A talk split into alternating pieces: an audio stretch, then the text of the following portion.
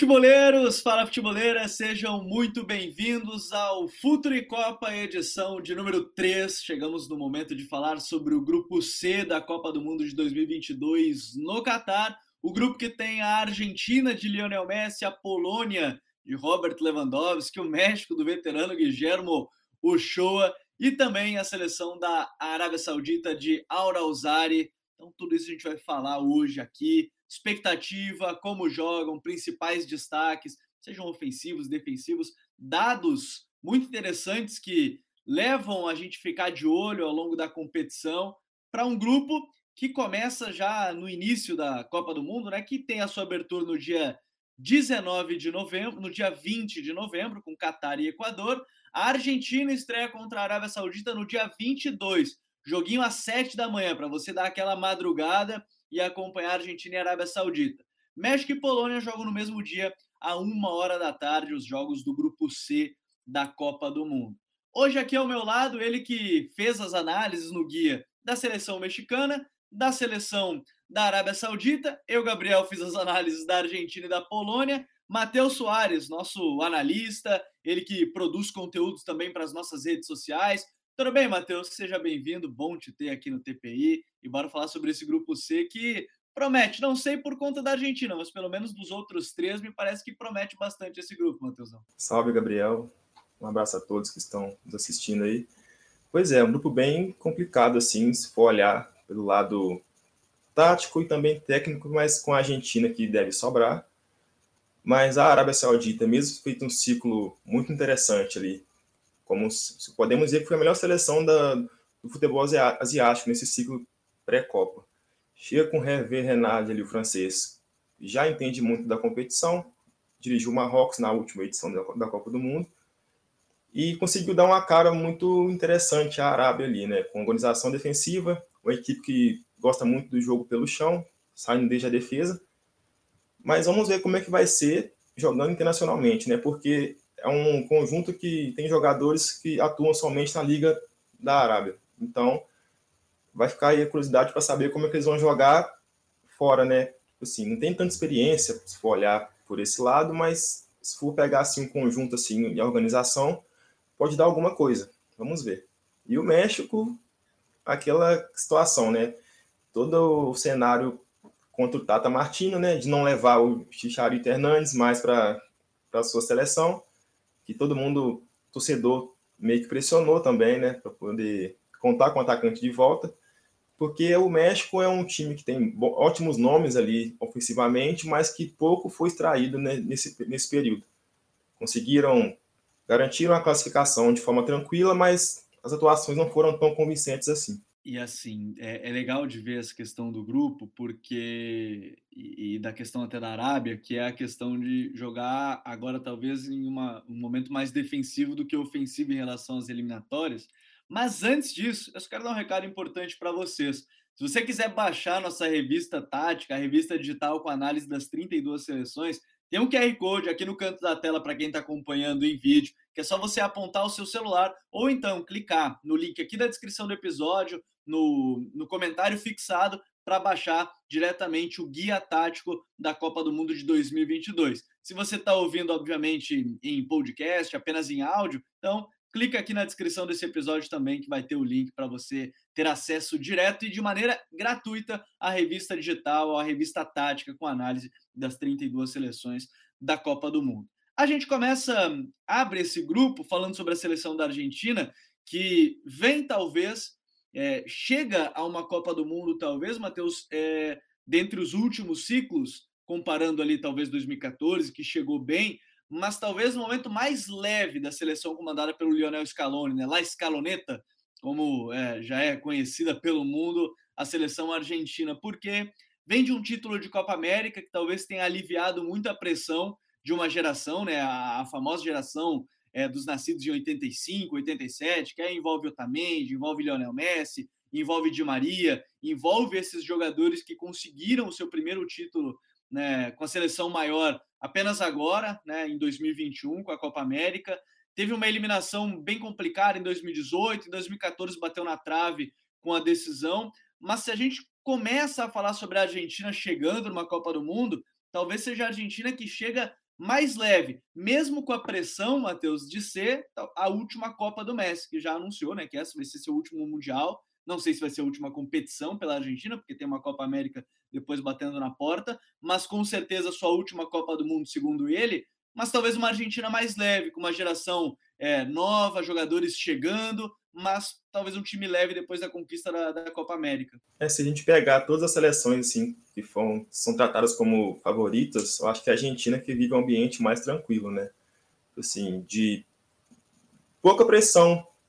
Claro, tem a pressão sobre títulos, mas também é, questão assim de se for pegar ali o, cada posição, tem um, o goleiro é muito bom, tá com uma, uma fase, tá vendo uma fase muito boa no clube, o Martinez que sem a goleiro na Argentina sempre foi meio que uma questão de desconfiança também, mas agora está com um sistema muito seguro defensivo. A defesa também está muito bem postada, sempre, sempre jogando bem ali no conjunto. Os jogadores também individualmente sabem do, da importância, do papel que eles têm em campo e são seguros, né? Não é um sistema que sofre tanto como já sofreu antigamente. Então a Argentina chega num momento muito bom, sim, e vai dar muito trabalho com o Messi menos sobrecarregado também.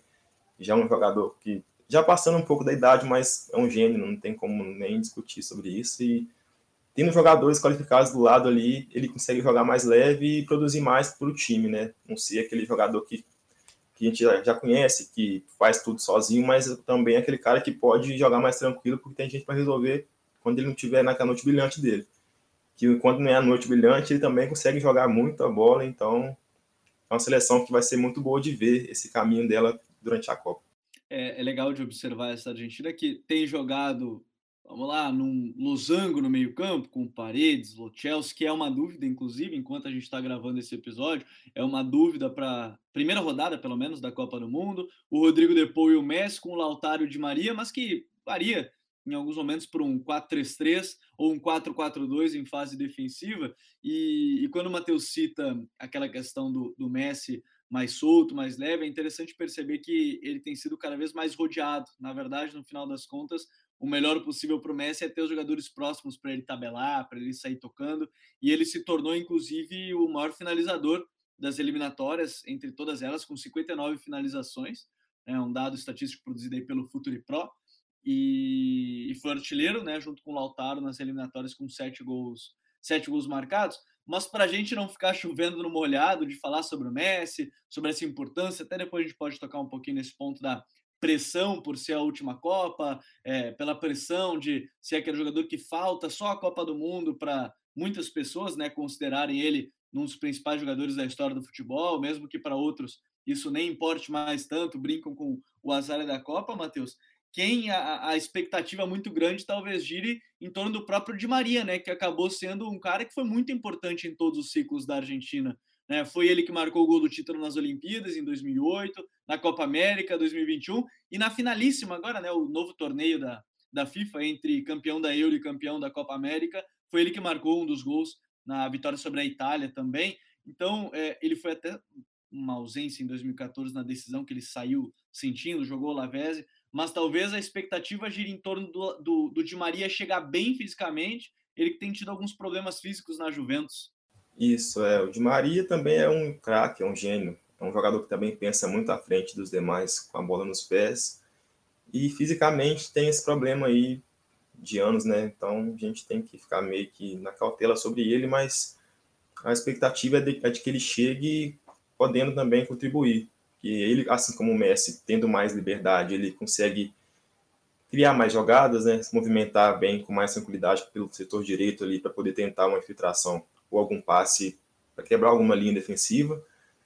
E é um cara que a gente espera muito dele, que a gente já viu aí nos últimos anos, sempre muito importante para a Argentina e então ele chegando bem à Copa, a tendência é que é, o setor ofensivo fica cada, fica cada vez mais letal, né? Com o Lautaro também ali recebendo bolas, criando espaços, né, sustentando. Então, a gente vai ver uma seleção muito forte ofensivamente e com o Di Maria chegando minimamente bem também, ele pode contribuir muito e fazer a diferença.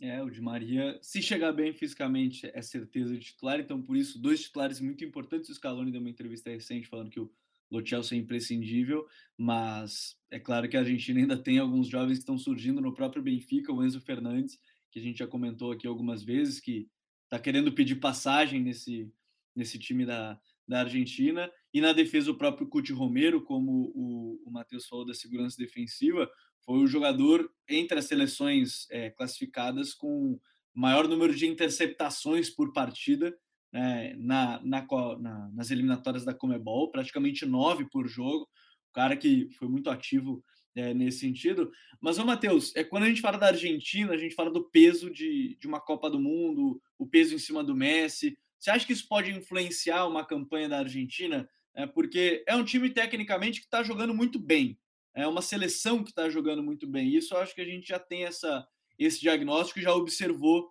né, principalmente nessa reta final de ciclo. Mas esse peso de conquistar um título, né, de ter uma seleção que precisa ganhar esse título, entre aspas, será que pode pesar ao longo da, da, da Copa, para você acha?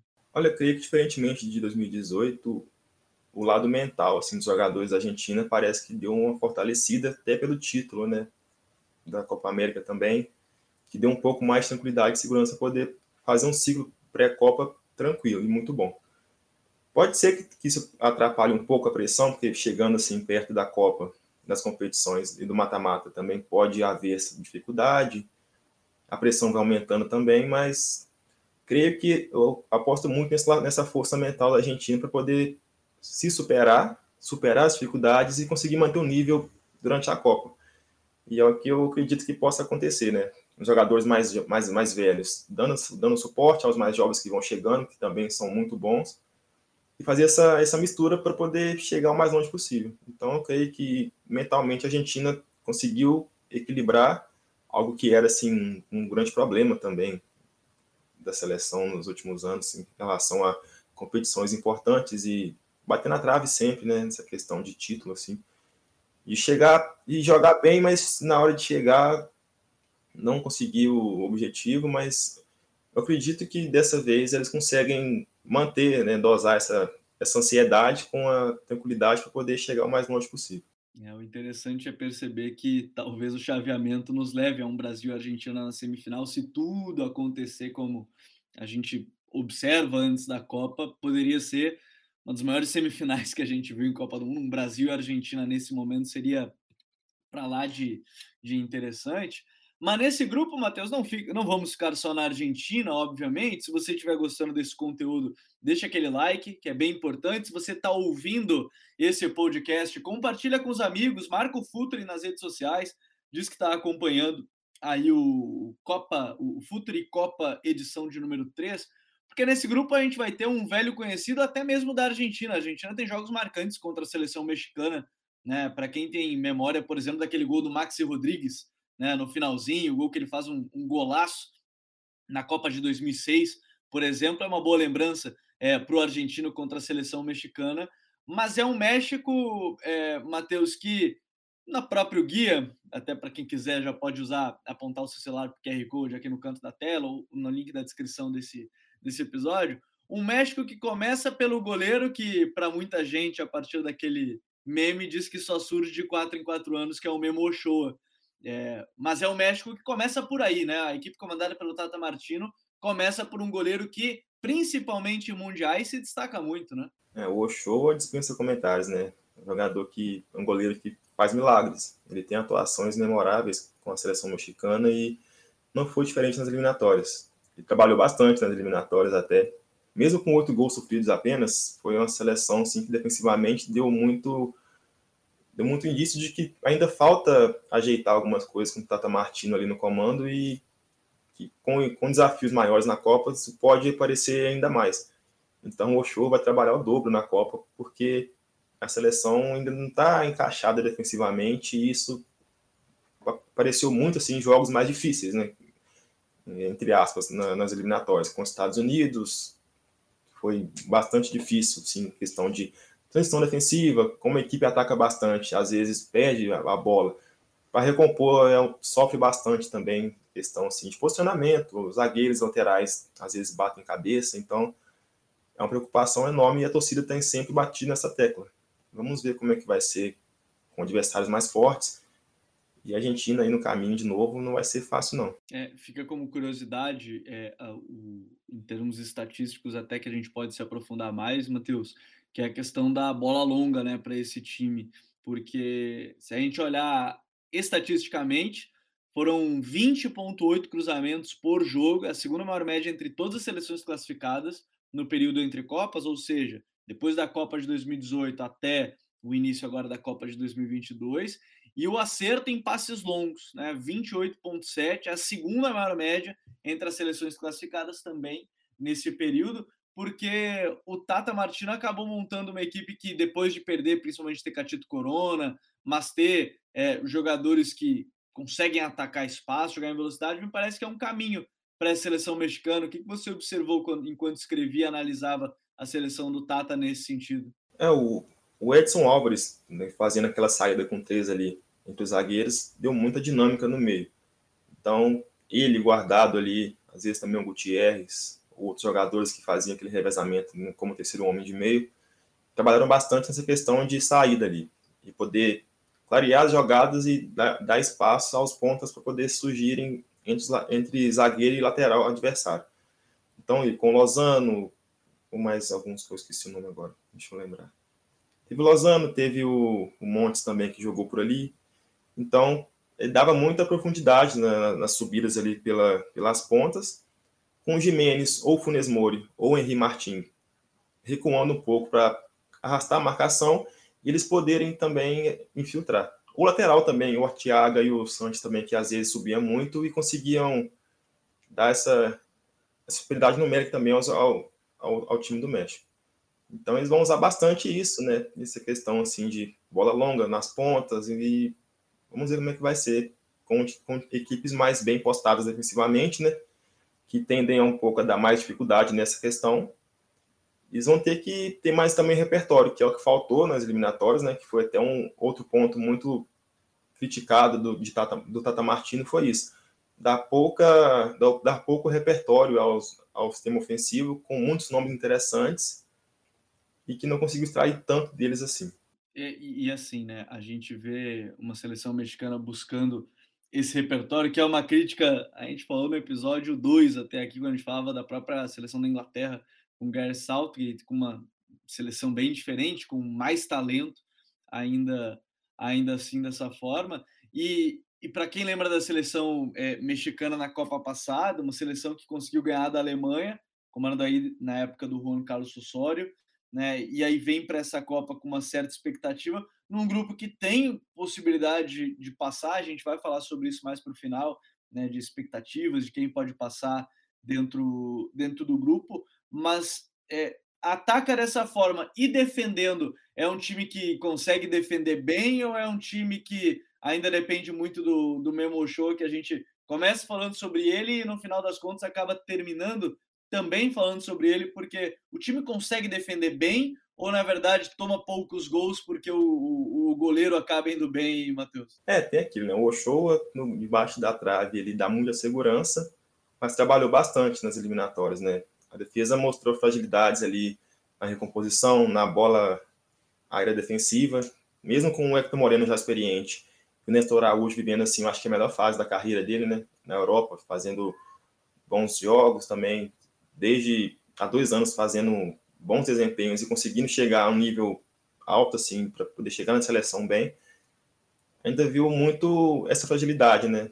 Até com laterais tão ofensivos assim, então fica essa questão de ter essa fragilidade na recomposição, de, de sofrer muito pelos lados e a defesa sempre dá essa, essa dificuldade de conseguir manter o nível bom, mesmo sofrendo poucos gols, mas que dá aquele sinal de alerta. Então, vai ficar aquela questão, né, com seleções assim, como a Argentina e até a Polônia também, tem o Lewandowski, vai ser um, uma tarefa muito difícil, vai ser um desafio para eles a conseguir suportar a pressão e fazer resultados bons também defensivamente.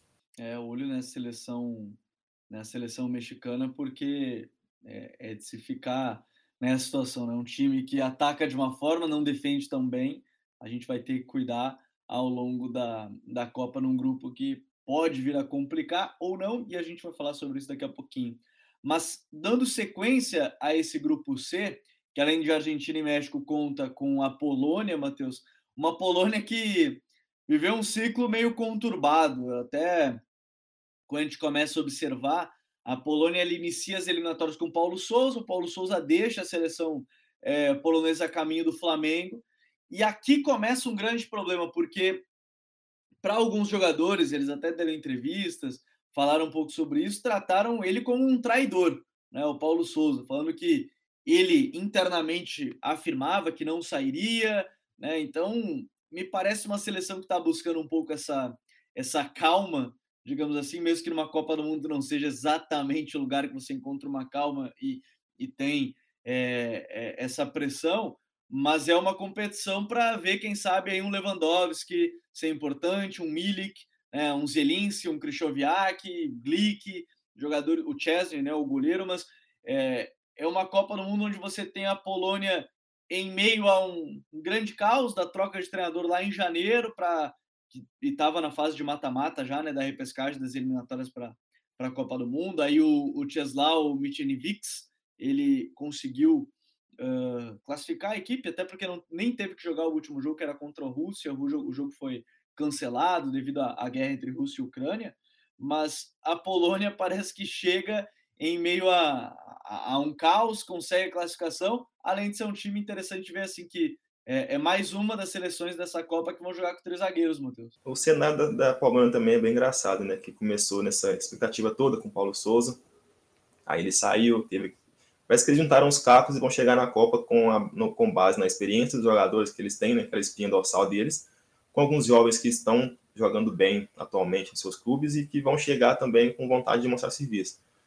Então, na teoria, era uma seleção que poderia ser ali a segunda colocada, como tem a chance de ser, e que a gente não pode também exigir tanto dessa seleção, até pelo ciclo que teve, né, conturbado, mas que pode ser sim uma força no grupo C, e que pode entregar resultados, né? Com Lewandowski ali fazendo gols, jogando com mais experiência, também mais liberdade. Tem jogadores do lado dele que também dão essa tranquilidade para ele poder chegar e fazer uma Copa com pouca exigência física, né? Digamos assim, já na certa idade, então ele pode ser aquele jogador para jogar com mais tranquilidade também. Como é o nome do, da, da equipe, então ele também tem jogadores com ele que pode dar esse suporte e dar essa tranquilidade para chegar e fazer jogos bons também que é o que se espera. Tem a solidez também dos três zagueiros, que tem jogadores experientes, como o Glick ali, já comanda a defesa há um certo tempo. Então, e o Chesney também no gol, que também não é um mau goleiro, né? Então, podemos ver ali uma seleção com nomes interessantes, de experiência, que nesse, nesse caminho, caminho curto, né, digamos assim, de Copa, ele tende a entregar mais resultados com essa questão, assim, de experiência mesmo. Então, não dá para descartar a Polônia como uma candidata à classificação, que mesmo tendo passado por uma situação assim, conturbada né, no caminho para a Copa, pode também ser uma seleção de chegar com, com muita força. É, não é surpresa para ninguém. O Lewandowski foi artilheiro da equipe nas eliminatórias, foram 13 gols marcados. Atrás dele, o Adam Busca e o Swiderski, que fizeram nove gols cada um deles, numas eliminatórias que ficaram em segundo do grupo, com 10 vitórias, ou melhor, com 10 jogos, 6 vitórias, dois empates e duas derrotas, fizeram 30 gols. E, e obviamente, depois da lesão do Mili, que ele jogou um pouquinho menos, e por isso provavelmente Swiderski acabou sendo vice-artilheiro com nove gols, Matheus. Mas é um time que tem duas torres, não pelo tamanho do Lewandowski, mas são duas torres, tamanho em termos de altura, é, mas acabam sendo dois centroavantes, né, dois noves, uma dupla de ataque, que mesmo que o Milik seja esse cara mais de área, o Lewandowski também, o Lewandowski tem essa capacidade de sair é, da área, fazer um pivô, gerar um, um apoio, ainda assim é um time que joga muito a partir de uma dupla de ataque, né? Joga a partir do jogo para esses dois, jogo nas laterais, nos alas, buscando né, a, a, a bola pelos lados do campo, inversões longas. Você acredita que essa pode ser uma dupla importante para uma Copa assim, olhando esse grupo, inclusive, né? Quem sabe é, aí pegando México e, e Arábia, que são os principais concorrentes no grupo, Milik e Lewandowski têm capacidade para levar esse time aí para umas oitavas de final, Matheus? Acredito que sim. São jogadores que, jogando com essas bolas longas, eles dão sustentação, assim, eles conseguem reter a bola na frente ali, mas também sabem jogar pelo chão, dentro da área, fora da área. Então, um repertório, assim, muito interessante, que pode ajudar muito a seleção. Já se entendem, né, há bastante tempo jogando juntos, então mesmo com jogadores mais novos chegando naquele setor ofensivo, eles conseguem dar uma tranquilidade e conseguir encaixar bons, boas jogadas ofensivas. Então, eu acho que sim, eles podem sim dar certo essa, essa dupla na Copa, até mesmo com linhas mais baixas ou mais altas ali, que eles conseguem se adequar e conseguir fazer gerar, gerar algum jogo mais interessante para eles e conseguir é, reverter isso em gols. Então, acredito sim que a seleção polonesa pode passar de fase, sim, tem chance, tem time para isso também. Que mesmo lá atrás, tendo um time mais sólido defensivo, no ataque também não é uma equipe que deixa a desejar. Que cria chances, faz gols e tem jogadores ali de nome e experiência para poder suportar a pressão do adversário. É para quem é, acompanhou, assim, a gente acompanha a seleção da Polônia se aproximando dessa Copa. Também é legal de falar um pouquinho do Zielinski, né? Que no Napoli está vivendo uma fase espetacular nessa temporada, Matheus. E acho que é, é até interessante, porque a gente foca muito nessas, justamente nas duas áreas, né? Os centroavantes, né? O Milik o Leva, na defesa, o Glick e o Chesney, mas talvez ali no meio tenha o cara que pode ser muito importante, que é o Zelinski, né? Nesse meio-campo, que já tem, sido, já tem ido muito bem no Napoli. Sim, e pode jogar também numa função que é meio parecida com a que ele faz no Napoli. Então ele vai chegar com bem mais liberdade para poder criar jogadas, filtrar ali como aquele homem surpresa que vai chegar e finalizar, pode até fazer gols. É uma boa aposta de nome assim, nome do time, né? O Lewandowski é sempre o cara mais falado, mas o que vem no momento muito bom, que a, a fase dele no clube é muito boa e chegar na seleção assim pode dar a ele muita tranquilidade para poder cumprir o papel dele, né? Então, que ele não já não que ele não fosse antes um jogador de pouca relevância, mas na fase que o Napoli vive agora, com ele jogando muito bem, sendo influente, ele pode ser aquele nome de desequilíbrio na seleção também. É, o Zelinski, peça importante dessa, nesse meio campo. Vale ficar de olho também no Christian Viak, que é, era um camisa 10 e foi recuando na seleção, até pelo, por jogar com três zagueiros, acaba sendo esse camisa 5, entre aspas, né? ajuda é, na construção da, das jogadas e o jogo muito forte da seleção pelos lados do campo. Notem isso, vocês vão perceber que é um time que sai jogando desde a defesa, mas não é toques curtos. Sai jogando no tiro de meta, e até vale frisar, né? A nova regra do tiro de meta é a primeira vez numa Copa do Mundo. 2018 ela não havia mudado, então os zagueiros saem dentro da área, né, a passes curtos, mas para atrair a marcação e aí utilizar essa bola longa no, nos atacantes para buscar ali um pivô do Milik, um pivô do Lewandowski, aí a chegada dos meias também, né, podendo chegar ali na área, aproveitar o espaço gerado por, por esses jogadores. Então é uma Polônia que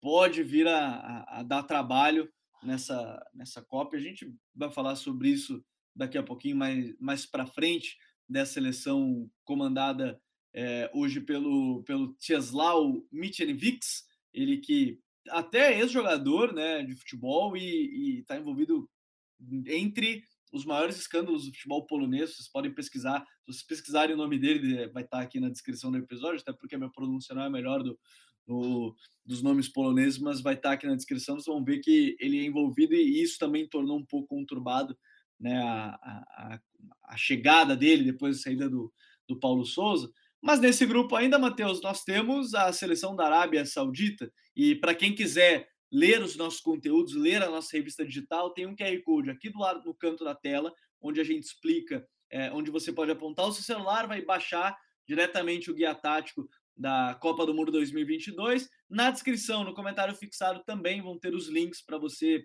clicar e baixar o guia tático em PDF para você ter à mão sempre que for olhar algum jogo da Copa, pode dar aquela leitura e aí já vai ficar pronto para ficar por dentro do que vai acontecer na, na Copa do Mundo. Mas a Arábia Saudita, que a gente começou falando sobre ela, que tem uma expectativa nesse entorno, é, Matheus, como é que você vê assim, o time de maneira geral? É, porque vai enfrentar um contexto muito diferente, né? Vai enfrentar um contexto de quem era, que era uma seleção que podia ser propositiva né, na sua, na, nas eliminatórias asiáticas, e a partir de agora não vai ser exatamente esse o caminho para a seleção da Arábia, provavelmente, Matheus. É, o que era forte para a Arábia na, nas eliminatórias pode ser um ponto fraco na Copa, se for olhar bem. Porque o lado esquerdo da Arábia é muito forte, com o Aldo Alçari ali, que é o cara do time. O lateral esquerdo também, Al Ramani, que é um jogador de muita profundidade, que apoia muito, mas que defende mal, se for pegar assim o estilo dele, pode ser uma questão que vá prejudicar a Arábia nessa, nesse contexto de Copa do Mundo e de adversários mais fortes.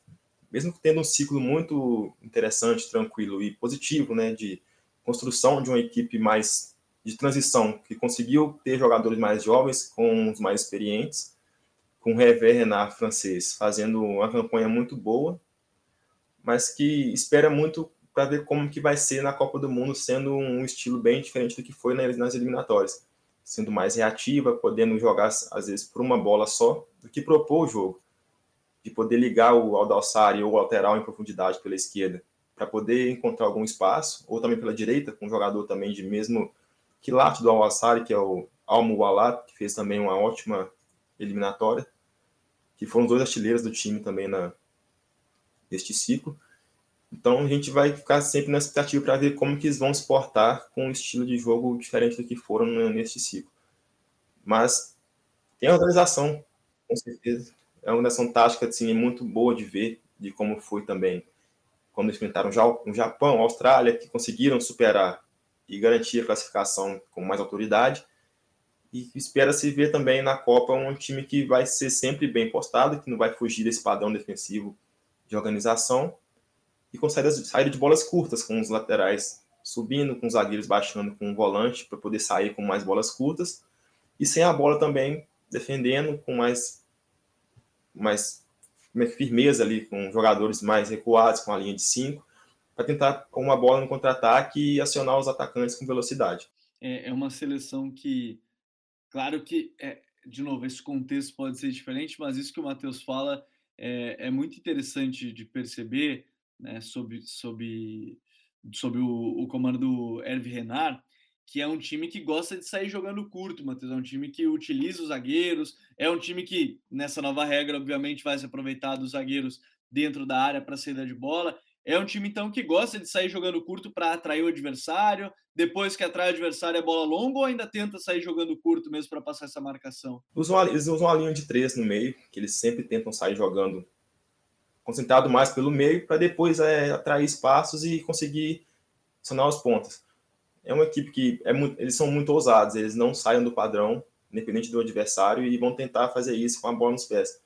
Eles uh, usam pouco, assim, digamos, né, a bola longa. Às vezes eles baixam a linha, mas o, goleiro sai bem com a bola nos pés e consegue fazer é, ligações diretas. E mas é um time que joga muito pelo chão, concentra mais o jogo assim, mas que também sabe adaptar o seu jogo ao estilo do adversário para poder tentar tirar uma brecha, tirar uma, uma parte boa disso. É um time que sai jogando curto e, e, por isso que eu tenho muita curiosidade, porque vai realmente enfrentar esse contexto diferente, mas por que não tentar né, jogar mesmo da sua forma, no time que quer sair é, jogando desde a defesa. E quando chega lá no ataque, é, muito se deve provavelmente ao Aldalsari e o Al Sherry, que tem sete gols cada um, né, o seu centroavante e o ponto esquerda, é, acabam sendo o centro desse jogo, né, Matheus? Como é que funciona aí quando eles vão chegar na área adversária para atacar, para gerar essas finalizações? É muita movimentação que eles usam na, no, no terço final, com, com o Alchel chegando mais para poder atrair a, def, a defesa para ele dar mais tranquilidade aos pontos para poder avançar com ou sem bola. Tanto que foi muito usado isso durante as eliminatórias, com o Aldalsari ou Almoalat chegando em diagonal com a bola, e saíram muitos gols desse jeito.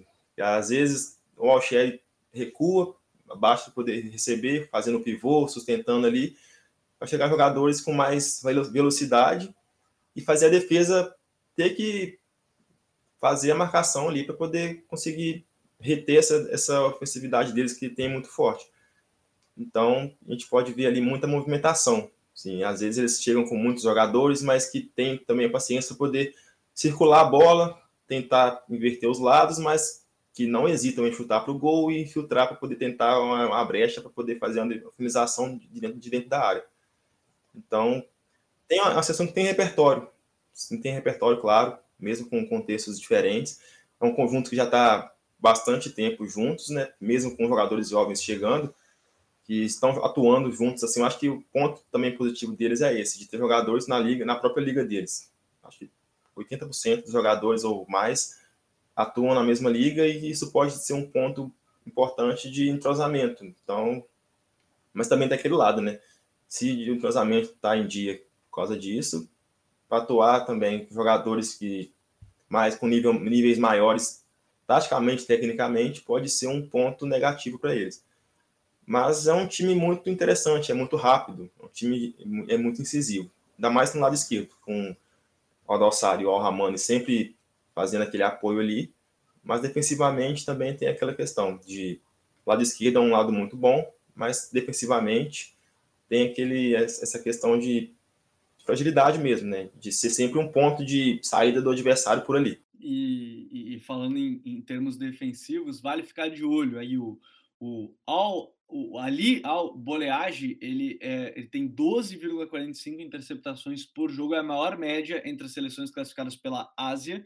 Né? Esse dado é ajustado por, por minuto de posse, né? Porque era um time que tinha bastante a posse, então às vezes o número bruto não vai ser tão alto, mas quando a gente observa a partir do momento que fica bem mais tempo com a bola, então ele acaba se tornando um número impactante.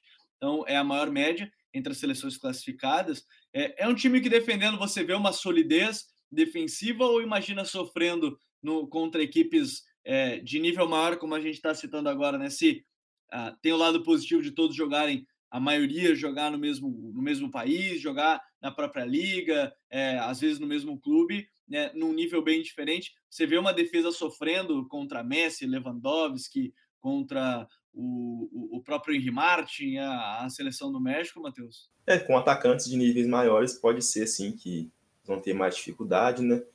E chegaram a jogar algumas partidas com três zagueiros. Então, isso foi uma alternativa que o treinador usou contra seleções com mais poderio ofensivo também. Para ajudar na saída de bola, claro, mas também para defender ter mais homens ali e conseguir uma, uma organização melhor.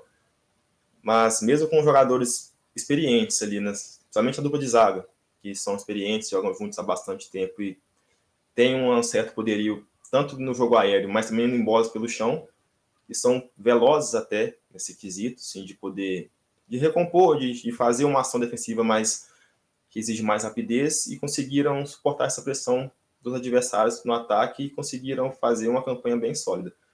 Mas acredito que sim, que eles podem sim suportar a pressão dos, das equipes que são mais fortes que eles e depois tentar alguma bola ali ou outra e surpreender. Mas, teoricamente, se for olhar assim no papel, realmente é uma seleção que vai, que vai começar abaixo dos demais.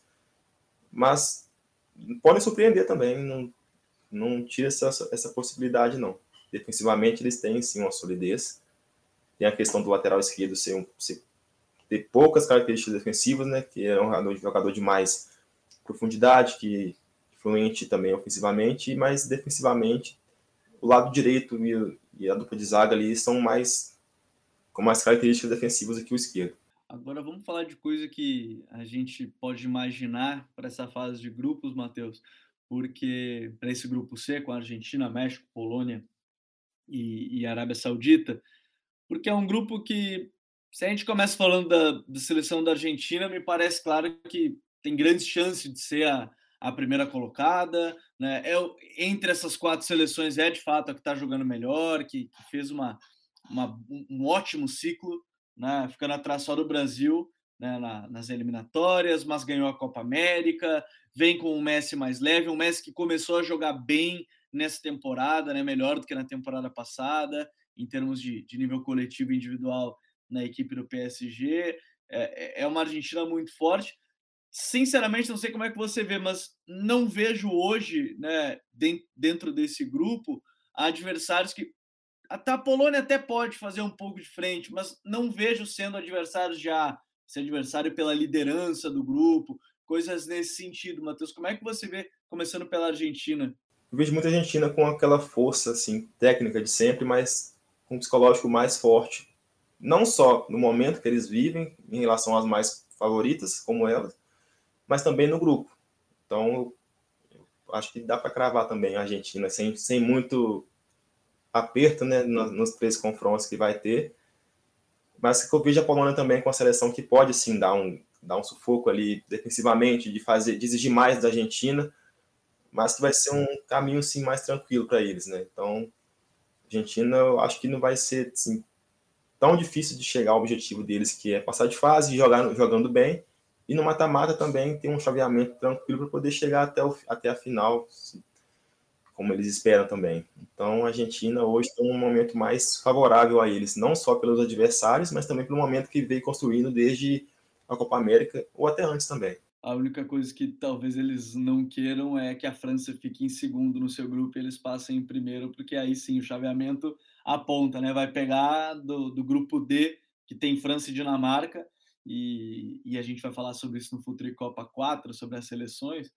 Mas assim, segundo lugar, o segundo lugar para classificar, é, a gente tem falado de um equilíbrio né, entre nível que tem apresentado Polônia, que tem apresentado a seleção do México, que tem apresentado seleção da Arábia. É, eu até acho que a Polônia ainda é um pouquinho mais organizada, Matheus, em, em termos coletivos do que essas outras duas. Mas não dá para descartar, porque em um jogo ruim que você faça, dependendo, e, e aí além desse jogo contra a Argentina, você aí vai ter uma classificação que pode às vezes ficar pendente, né? Sim, estou de acordo com isso também. A Polônia, mesmo trocando de treinador durante esse período, eu acho que chega com mais solidez e com um conjunto mais estável, digamos assim. Até fisicamente também. Não tem tantas preocupações e não vai ter tantas, tantas baixas assim. Então, acredito que seja a Polônia essa segunda colocada por esse fator, pelo conjunto que está mais, mais forte, mais sólido, mais tranquilo até, conseguiu chegar à Copa com mais uma certa tranquilidade, com pouca pressão também vindo da torcida, né? se for olhar assim, ó, do México, que Tata Martino está desde o início do ciclo e não conseguiu fazer a seleção estar 100%, sei lá, acho que pronta para poder encarar os desafios que vai ter. E a torcida também meio que jogou contra, não, não chegaram tão, com tanta harmonia assim. Então acredito que a Polônia pode ser essa pedra no sapato, assim, depois da Argentina. É, eu também não consigo imaginar muito. Assim, é, o México teria que tem um nível que não apresentou ainda, né? Bem como você analisou, então talvez seja mais difícil. A Arábia Saudita é uma incógnita no sentido de nível técnico do que vai enfrentou, do que vai enfrentar. Estou achando também que, que vai acabar ficando para a seleção argentina e para a seleção da Polônia. Quem estiver ouvindo pode até comentar, né? Deixar aqui nos comentários quem é que acha que vai passar. Vai passar a Argentina, vai passar a Polônia, não vai passar a Argentina, vai passar o México. Quem você acha, você pode deixar aqui no, nos comentários. Mas, Matheus, muito bom te ter aqui para a gente falar desse grupo C, que promete, né? Mesmo com a Argentina, que é uma das grandes favoritas para o mundo, né? Para ser campeã, é num grupo que promete com outras três seleções que podem brigar ferrenhamente por essa segunda vaga, provavelmente, do, do grupo. Mas é um prazer te ter aqui com a gente, prazer te ter aqui na equipe. Igualmente, muito obrigado pelo espaço, pela oportunidade é um grupo muito interessante, porque cada, cada seleção tem um seu ponto de preocupação e um ponto positivo também, se for olhar nesse, nessa questão geral. Então, cada um, e dentro de campo isso também pode fazer diferença. A Argentina com seus problemas físicos e jogadores que podem chegar assim meio que na dúvida para poder jogar 100%. O México defensivamente que não é aquela seleção que se esperava e também ofensivamente tem jogadores que também podem chegar com um nível físico bem abaixo do esperado. Polônia também com Lewandowski e Zielinski jogando bem os seus times e podem chegar também para incomodar ofensivamente. Na defesa também, solidez, a solidez de sempre ali com três zagueiros e um goleiro experiente. E vamos ver, tem tudo para ser uma, um grupo muito interessante nesse, nesse quesito e equilibrado até. Acho que, acho que a gente não vai ter tanta dificuldade assim, mas que não vai ser, na teoria, é tranquilo, mas na prática não vai ser tão fácil assim mas vai ser muito bom de acompanhar. E estamos todo mundo ansioso aí para ver como é que vai ser. Que o chaveamento também pode ser bem decisivo para o futuro da Argentina nessa, nessa Copa, né? É verdade. Um chaveamento que pode ajudar ou não. Seleção comandada por Lionel Scaloni. E a única certeza que a gente tem é que, além de todos os conteúdos do Futuri nesse período de Copa do Mundo, 40 dias de conteúdo diário exclusivo, é que durante as, os dias de jogo teremos live sempre ao final do dia são 23 lives, 23 dias de jogo de Copa do Mundo que a gente vai estar aqui ao vivo no YouTube e depois também nas plataformas de streaming de áudio. Então, futeboleiras e futeboleiras, muito obrigado por todos que acompanharam o Futuri Copa, edição de número 3, analisando o grupo C da Copa do Mundo. A gente volta para falar em breve sobre o grupo D, que tem França e Dinamarca como grandes favoritas, mas que tem muita coisa para a gente comentar. Um grande abraço a todo mundo e até a próxima. Tchau!